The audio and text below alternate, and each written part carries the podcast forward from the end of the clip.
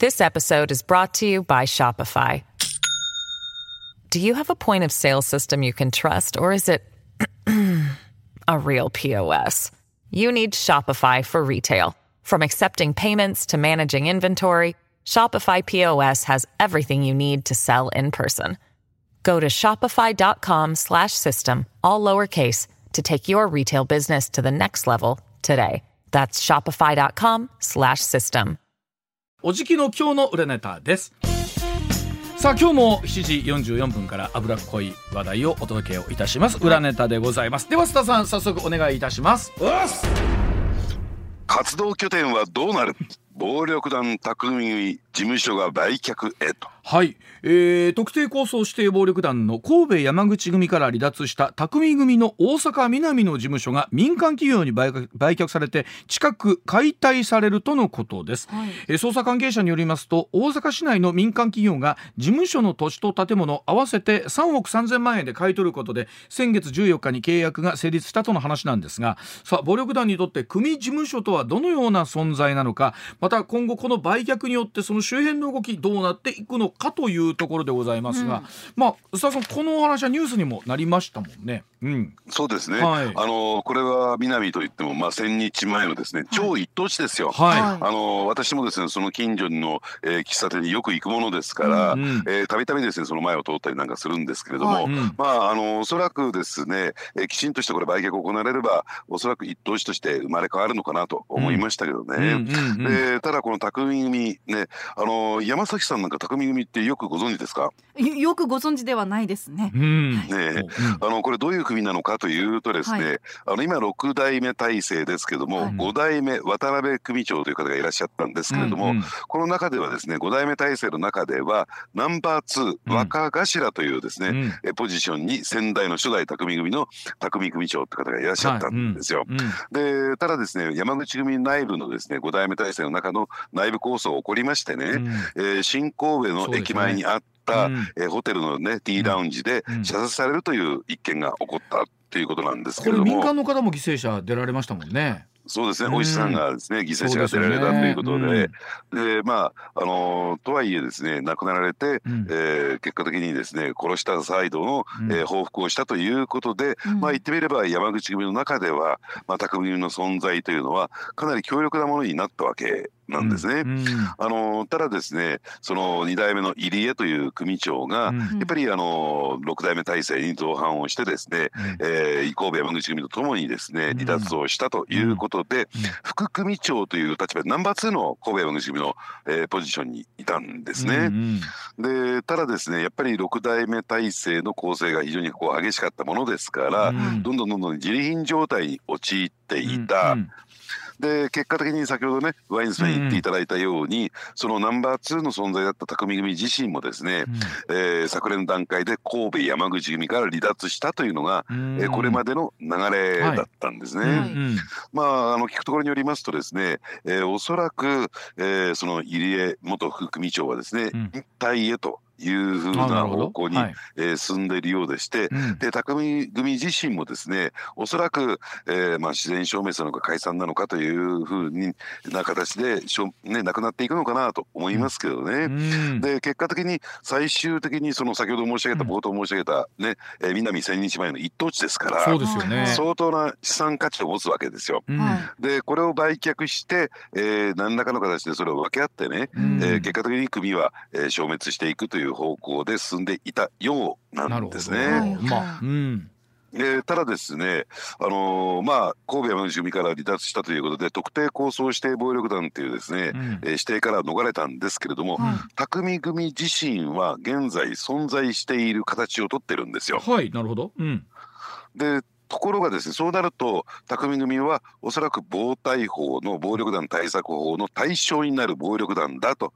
いう形になるわけですね。うん特定抗争指定暴力団はねえーまあ言ってみればあ解除されたけれども、うん。指定暴力団であることは間違いないんですよ。はいうんうんうん。ただこの暴力団暴対法の、ね、対象となる暴力団という認定っていうのは意外にねこれ厳格に行われていて、うん。各地の公安委員会の認定になってるんですね。うん。でただだってその暴力団組員として指定されてしまうとですね、うん。例えば銀行預金口座を作ることができないとかうん。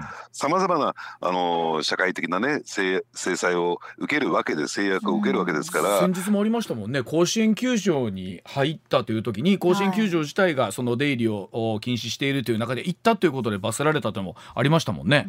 ええ。うん。あのーですからそういった意味で言うとホテルに宿泊することができないとかね、うん。うん。えーあるいは宅配便を利用することができないということで。あね、えー著しく、うん。あの言ってみれば人権をね制約されるんですよ。ーそうですね。うん。ですからきちんとした認定がされていてじゃあどうやって認定をするのかというと、うん。要するに活動拠点がどこであるかというですねあなるほど。特定が行われているということ、1点目、うん。2点目は組織がどういう形態つまりナンバーワンがトップは誰で、うん。ナンバーツーは誰でどういう組織形態になっているかというね、うん。えー組織の形態をきちんと、えー示すということうん。2点目、うん。3人3番目がですね誰が構成員なのかうんでつまりその構成員として認定されてしまうとですね、うん先ほど申し上げたさまざまな制約を受けます This episode is brought to you by Shopify. Do you have a point of sale system you can trust, or is it a real POS? You need Shopify for retail. From accepting payments to managing inventory, Shopify POS has everything you need to sell in person. Go to shopify.com slash system, all lowercase, to take your retail business to the next level today. That's shopify.com slash system. が誰がメンバーなのか構成員なのかというのをきちんと特定するということ、うんこういったことがですね求められて、えー公安委員会は指定暴力団という認定を行うんですねと。いうことは今お話ありましたけど活動拠点がどこかってことで考えると、その事務所があるかないかっていうのは佐々さんかなり大きいということになるんですかこれ。そうなんですね、うん。つまり事務所がないこれ本部事務所ですから、うん。要するにえー活動拠点がないっていうことになってしまうんですよ。うん、でそうすると、うん。暴対法の対象に果たしてなるのかどうなのか。というね、そう。はい。えー非常にこう矛盾が起こってくるんですよ。うん。だからまだ解散したわけじゃないから存在してるんだけども、うん。ただ、えー指定暴力団に指定することが非常にこう難しいということで、さあこれ警察もどうするのかなというそうですよね。ええ。まあ過去ですね、まああのこういうケースがあるんですよ。要するに本部事務所が売却されてね、えーまあいろいろ裁判所から指示が出て、うん。えー防水センターがですね各地の暴力団追放センターが仲介に入ってうん。民間に売却されたというケースはあるんですが、うん。更地になってもそこにあるということにしてたというね。はあそうなんですね。形の上で形式上、はいはい。そうしないと、えー指定暴力団に指定できませんから。うんうん。ですから今回のケースというのは一体どういう形を取るのかっていうね、うんえーところというのが、えー非常にですね不透明だなと思いますね。これでもあのどうですか？例えばこの、まあ、おっしゃるように南の一等地という中ですけれども、まあ、こういったことを買い取る側は買い取る側でねえーあの須田さん、まあ、リスクもあるのかなという気もするんですけれどもどうなんでしょうか？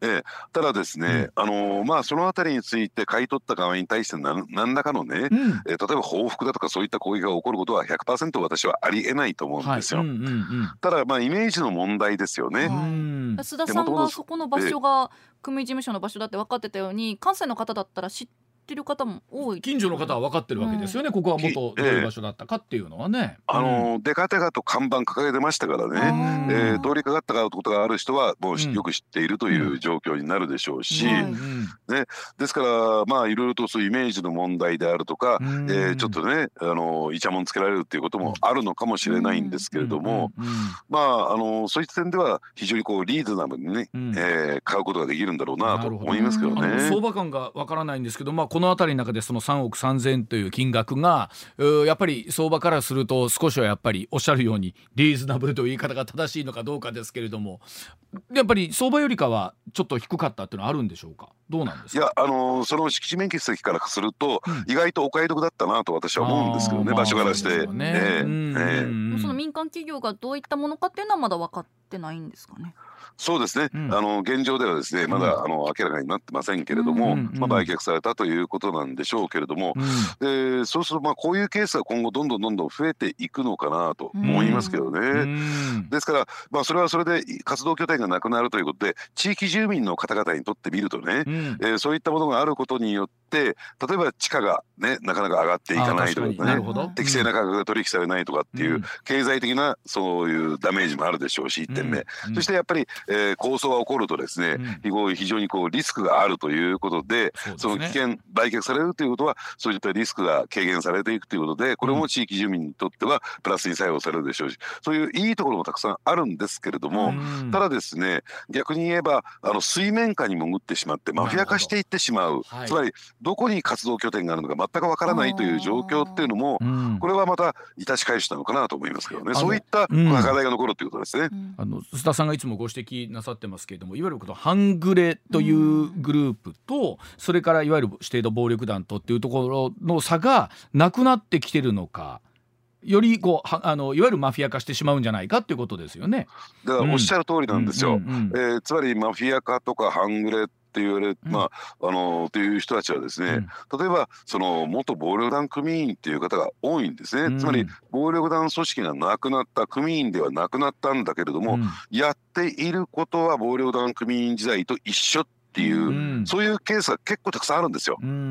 うんそういったところに対してどう規制をかけていくのか。例えば、うん。半グレというのは準暴力団っていうね、うんそういうふうなカテゴリーがあるんだけれども、うん。ただ準暴力団っていうのは暴力団ではありませんから、うん。はい規制がないんですよ。うんうん処罰する法律がないんですよ、うん。うんうんそういったところと今後どう向き合っていくのかっていうのが非常に大きな課題だと私は思いますけどこれだね。け言われてるようにそちらがこうマフィア化してくるとなってくるとじゃあ法律的な側面で何かそういうことを規制することっていうのはどうでしょう？そういう動きっていうのは須田さんあるんですか？いやあるんですけれども先ほど申し上げたように、特定ができませんからね。うん。あなるほど。いわゆるまあ言っても人権をかなりの部分で制約するとなってくると法律を作るにしてもしっかりとした根拠がいるわけですよねそのあたりというのは。えでその根拠を設けることが非常にハードルが極めて高いということですね。うん。まあでもまあ一つなんでしょう。まあこういう形でまた新たなというかうーステージに来たのかなという感じがありますよねこの防体法というのもね。そうですね、うん。次の局面に来たわけですから、うん。それにどう対応していくのかっていうのは非常に悩ましい問題だと思いますね。ねはい、えー、今朝も脂っこいお話でございました。ではさんまた来週もどうぞよろしくお願いいたします。ありがとうございましたありがとうございました。